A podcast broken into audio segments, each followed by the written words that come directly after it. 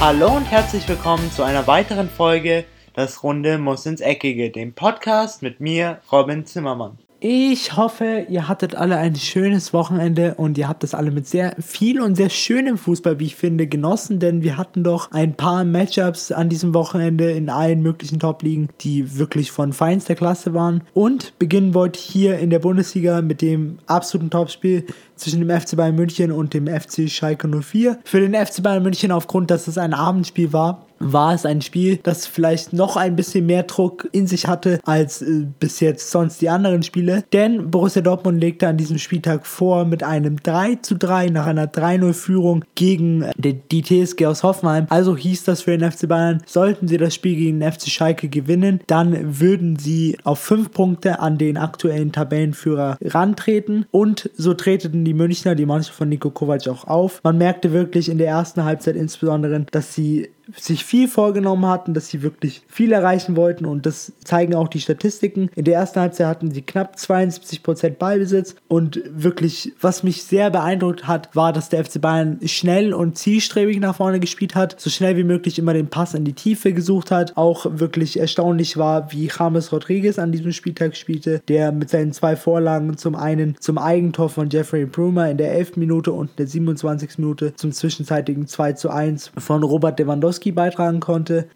Ich muss aber trotzdem sagen, man hat auch in der ersten Halbzeit gemerkt, in der Szene, wo Schalke mit einem Anschlusstreffer von Ahmed Kutucu ähm, nochmal rankam, dass der FC Bayern immer noch das alte leidliche Problem hat. Und zwar ist es das, dass die Innenverteidigung einfach nicht mehr schnell genug ist und sie zu konteranfällig sind. Denn Schalke hatte auch noch kurz vor der Halbzeit nochmal einen Pfostentreffer und auch nach der Halbzeit zwei, drei wirklich hochkarätige Chancen. Aber der FC Bayern machte es kalt und abgezockt und zwar in der 57. Minute konnten sie dann nach Vorlage von Robert Lewandowski das 3 zu 1 durch Serge Gnabry erzielen und bei diesem Endstand blieb es dann auch. Am 21. Spieltag hatten wir noch die Spiele zwischen FSV Mainz 05, welche 1 zu 5 gegen Bayern 04 Leverkusen verloren. SC Freiburg und der VfL Wolfsburg trennten sich 3 zu 3. Borussia Dortmund nach 3 zu 0 Führung. Hier ging das Spiel ebenfalls 3 zu 3 aus gegen die TSG aus Hoffenheim. Borussia Mönchengladbach verlor zu Hause mit 0 zu 3 gegen Hertha BSC. Hannover 96 landete einen sehr, sehr wichtigen Sieg im Punkto Abschiedskampf mit dem 2 zu 0 gegen den 1. FC Nürnberg. RB Leipzig und Eintracht Frankfurt trennten sich 0 zu 0. Werder Bremen gewann 4 zu 0 gegen FC Augsburg und Fortuna Düsseldorf gewann das Abstiegsduell gegen den VfB Stuttgart mit 3 zu 0. Die Tabellensituation ist jetzt noch knapper geworden wie davor schon. Jetzt ist der FC Bayern schon auf 5 Punkte an Borussia Dortmund dran, welche aktuell noch mit 50 Punkten auf Platz 1 stehen. Auf Platz 3 haben wir Borussia Mönchengladbach mit 42, RB Leipzig mit 38 und auf den beiden Europa League Plätzen Eintracht Frankfurt und Bayern 04 Leverkusen mit beides mal 33 Punkten. Die aktuellen Abstiegsplätze wären der VfB Stuttgart auf dem Relegationsplatz, Hannover 96 mit 14 Punkten auf Platz 17 und dem Schusslicht, dem 1. FC Nürnberg mit 12 Punkten auf Platz 18. In der Premier League gab es an diesem Wochenende absolute Machtdemonstration und zwar war das in dem Spiel zwischen Manchester City und dem FC Chelsea, was ja rein auf dem Blatt Papier doch ein sehr ausgeglichenes Duell schien, aber in der in, während dem Spiel hat man gemerkt, wie gut die Mannschaft von Pep Guardiola auf die Blues eingestellt waren und was für einen schlechten Tag die Mannschaft von Maurizio Sarri hatte. Denn es ging schon in der vierten Minute los mit dem 1 zu 0 durch Raheem Sterling, in der 13. Minute durch das 2 zu 0 von Sergio Aguero, in der 19. durch das 3 zu 0 von Sergio Aguero und in der 45. Minute, in der 25. Minute durch das 4 zu 0 von Ilkay Gündogan. Und dann fragt man sich natürlich als Chelsea-Fan oder als Chelsea-Spieler, was mache ich da jetzt noch? Da ist die Devise, finde ich, die Köpfe nicht hängen zu lassen, möglichst viel zu versuchen und einfach sicher zu gehen, dass das Ganze nicht in einer Blamage endet. Das einzigste Problem daran war, dass an diesem Wochenende oder an diesem Spieltag Manchester City einfach so in Torlaune war, dass sie auch in der zweiten Halbzeit nicht aufhörten, obwohl die Blues etwas stabiler standen. Und zwar in der 56. Minute durch das 5 zu 0 von Aguero und in der 80. Minute setzt dann Raheem Sterling noch den Schusspunkt zum 6 zu 0. Ich muss sagen, man hat wirklich gemerkt, gemerkt, wie motiviert aktuell die Mannschaft von Pep Guardiola ist, noch auf den Meistertitel. Jetzt sind sie ja nur auf drei Punkte rangerückt an den FC Liverpool und haben eh noch, eben auch noch eine bessere Tordifferenz. Deswegen, es wird auf jeden Fall ein, nochmal ein heißer Meisterschaftskampf und wer aktuell kein Fan ist von der Premier League, dem würde ich es auf jeden Fall empfehlen. Vielleicht, wenn ihr die Chance dazu habt, öfter euch Premier League Spiele anzuschauen, denn aktuell sind alle Top-Mannschaften in der Premier League wirklich sehr, sehr gut in Form. Die anderen Ergebnisse an diesem Spieltag waren Fulham unterliegt zu Hause mit 0 zu 3 Manchester United, Crystal Palace und West Ham trennen sich 1 zu 1, Huddersfield Town verliert zu Hause knapp mit 1 zu 2 gegen FC Arsenal, der, der Liverpooler FC, der aktuelle Tabellenführer, gewann 3 zu 0 gegen AFC Bournemouth. Southampton unterlag zu Hause 1 zu 2 Cardiff City. Watford gewann 1 zu 0 gegen Everton. Brighton Hove Albion unterlag zu Hause 1 zu 3 Burnley. Und Tottenham Hotspur gewann 3 zu 1 gegen Leicester City. Die Tabellensituation vorne mit einem Spiel mehr haben wir Manchester City mit 65 Punkten aufgrund der Tordifferenz. Dahinter Liverpool eben mit einem Spiel weniger auf äh, Platz 2 ähm, mit ebenfalls 65 Punkten. Dahinter Tottenham Hotspur und Manchester United mit jeweils 60 und 51 Punkten. Und auf dem Europa League Platz steht aktuell der FC Arsenal mit 50, aber knapp gefolgt von der Mannschaft von Maurizio Sarri ebenfalls mit 50 Punkten. Die aktuellen Absteiger wären Southampton, jedoch punktgleich mit dem rettenden Uferplatz 17 Newcastle United mit 24 Punkten und dahinter Fulham mit 17 Punkten und als absolutes Schlusslicht Huddersfield Town mit 11 Punkten. In der Serie A war man wieder die alte Dame, die Mannschaft von Cristiano Ronaldo im Einsatz. Und was Juventus Turin in dieser Saison wirklich ausmacht, ist, dass sie vielleicht nicht die aufregendste Mannschaft sind zum zuzuschauen, sondern eine sehr effektive Mannschaft. Und das zeigten sie auch im Duell gegen US Sassuolo, welche wirklich relativ lange gut mithielten, auch was die Abwehr angeht und auch was vorne anging, angeht. Sie kreierten sich auch ein paar Torchancen, jedoch bekam dann Juventus Turin seine erste gute Torchance in der 23. Minute, welche dann gleich zu dem Tor, zu dem 1 0 von Sami Khedira führte. Danach musste sich USA Solo erstmal ein bisschen schütteln, machte das Ganze aber gut bis zur 70. Minute der zweiten Torchance von Juventus Turin, welche Cristiano Ronaldo dann eiskalt verwandelte und in der 86. Minute, ihr könnt es schon ahnen, die dritte Torchance von Juventus Juventus Turin, welche dann zum 3 zu 0 von Emre Can führte. Ich muss sagen, Juventus Turin hat sich an diesem Wochenende mal wieder für ihre Effektivität belohnt. Sie sind einfach eiskalt vorm Tor und für Juventus Turin heißt es jetzt, sich auf Atletico Madrid zu konzentrieren. Das wird ein sehr, sehr wichtiges Spiel und auch ein sehr interessantes Spiel, weil zwei sehr ähnliche Philosophien aufeinandertreffen, defensiv stabil stehen und dann vorne mal schauen, was geht. Ich habe aber aktuell das Gefühl,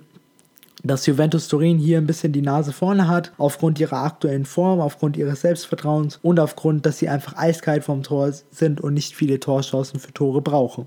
Die anderen Ergebnisse an diesem 23. Spieltag in der Serie A waren Lazio Rom gewann 1 zu 0 gegen FC Empoli, AC Civo Verona unterlag zu Hause 0 zu 3 dem AS Rom, AC Florenz und Neapel trennten sich 0 zu 0, FC Parma unterlag zu Hause knapp mit 0 zu 1 Inter Mailand. Der FC Bologna und CFC Genua trennten sich 1 zu 1. Der FC Turin gewann 1 zu 0 gegen Udinese Calcio. Atalanta Bergamo gewann 2 zu 1 gegen SPAL. Sampdoria Genua unterlag zu Hause Frosione Calcio mit 0 zu 1. Und der AC Milan gewann 3 zu 0 gegen Cagliari Calcio. In der Tabelle haben wir natürlich vorne mit 11 Punkten Abstand den Tabellenführer Juventus Turin, dahinter den SC Neapel mit 52, Inter Mailand mit 43 und AC Mailand mit 39 Punkten. Auf den Europa League Plätzen stehen aktuell Atalanta Bergamo und AS Rom mit 38, aber auf dem, auf dem Europa League Qualifikationsplatz ebenfalls Lazio Rom mit ebenfalls genau 38 Punkten. Die aktuellen Absteiger wären FC Empoli, jedoch punktgleich mit dem rettenden Ufer auf Platz 17, dem FC Bologna und auf Platz 19 und 20 haben wir Frosione Calcio mit 16 Punkten und den AC Verona mit 9 Punkten.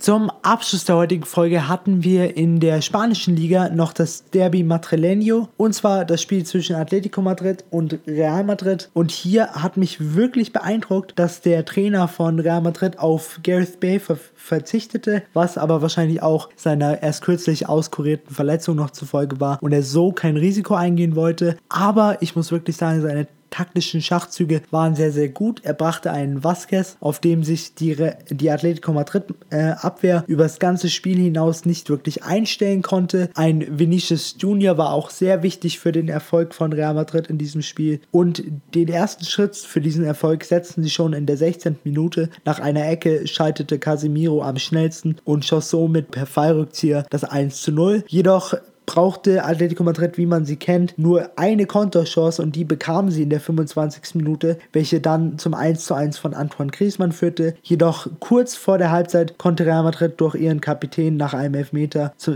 zum 2:1 treffen und wie ein Fußballfachmann oder ein längerer Fußballfan sagen würde, das war genau zum psychologisch richtigen Zeitpunkt und das merkte man in der zweiten Halbzeit auch. Atletico Madrid wurde frustriert, weil die Abwehr von Real Madrid in diesem Spiel wirklich, wirklich gut stand. Sie waren in der Lage, die meiste Zeit die Rochi Blancos weit von dem Tor wegzuhalten und konnten dann in der 74. Minute nochmal den Deckel drauf machen. Nach Konter und Klassepass von Luka Modric auf Gareth Bale, welche dann eiskalt und trocken abschloss zum 3 zu 1. Man muss sagen, das Spiel geht auf jeden Fall verdient oder das Ergebnis dieses Spiels geht absolut gerecht in Ordnung, denn Real Madrid war doch über das gesamte Spiel die bessere Mannschaft. Sie hatten einmal diese Phase, wo sie das 2 zu, wo sie das 1 zu 1 kassierten durch Antoine Griezmann, wo man dachte, jetzt könnte das Spiel vielleicht kippen, insbesondere weil Rafael Varane zum Beispiel einen hängenden Kopf danach hatte und man hat der Real Madrid Mannschaft schon ein bisschen Versicherung, Verunsicherung angemerkt, weil eben die letzten Wochen jetzt nicht so super liefen für die Madrilen. Deswegen hätte das Spiel an diesem Zeitpunkt nochmal kippen können, aber Real Madrid schaffte es dann noch vor der Pause eben das 2 zu 1 zu machen, welcher ihnen dann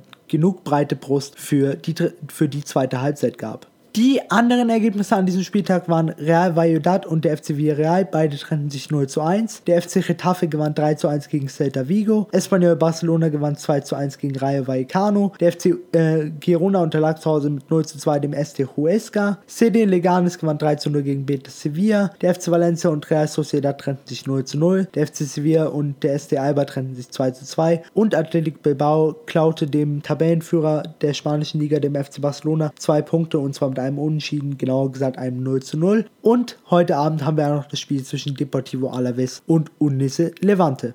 Die aktuelle Tabellensituation entwickelt sich auch wieder zu einer sehr, sehr spannenden, denn FC Barcelona hat jetzt nur noch sechs Punkte, also in Anführungszeichen, nur noch sechs Punkte Abstand auf Real Madrid, welche mit 45 Punkten jetzt langsam anfangen anzuklopfen. Dahinter Atletico Madrid mit 44, der FC Sevilla mit 37 und auf den Europa League Plätzen der FC Getafe mit 35, Betis Sevilla mit 32 und auf dem Europa League Qualifikationsplatz mit einem, Punkt, mit einem Spiel weniger, aber mit gleicher Punktzahl auf, den, auf Betis Sevilla, Deportivo Alaves mit 32 Punkten. Die aktuellen Absteiger Rayo Vallecano mit einem Punkt weg vom rettenden Ufer auf Platz 17 dem FC Girona, auf Platz 19 FC Villarreal mit 20 Punkten und das Schusslicht ST Huesca, welches aber auch langsam wieder aufschließt mit 18 Punkten auf Platz 20. Damit neigt sich die heutige Podcast-Folge auch mal wieder dem Ende zu. Ich hoffe, es hat euch wie immer gefallen und ihr genießt jetzt alle eure Woche. Endlich wieder zurück mit der UEFA Champions League, über die ich natürlich auch dann in einer meiner nächsten Podcast-Folgen berichten werde, denn am Freitag habe ich eine sehr coole Folge für euch mit einem alten Bekannten, einem alten Interviewpartner von mir. Also könnt ihr euch darauf auf jeden Fall schon mal freuen. Das war's jetzt aber erstmal von mir. Ich bin dann raus und ciao. Und das war's auch schon wieder mit einer weiteren Folge Das Runde muss ins Eckige, dem Podcast, wo ihr alles rund um König Fußball kompakt auf die Ohren bekommt.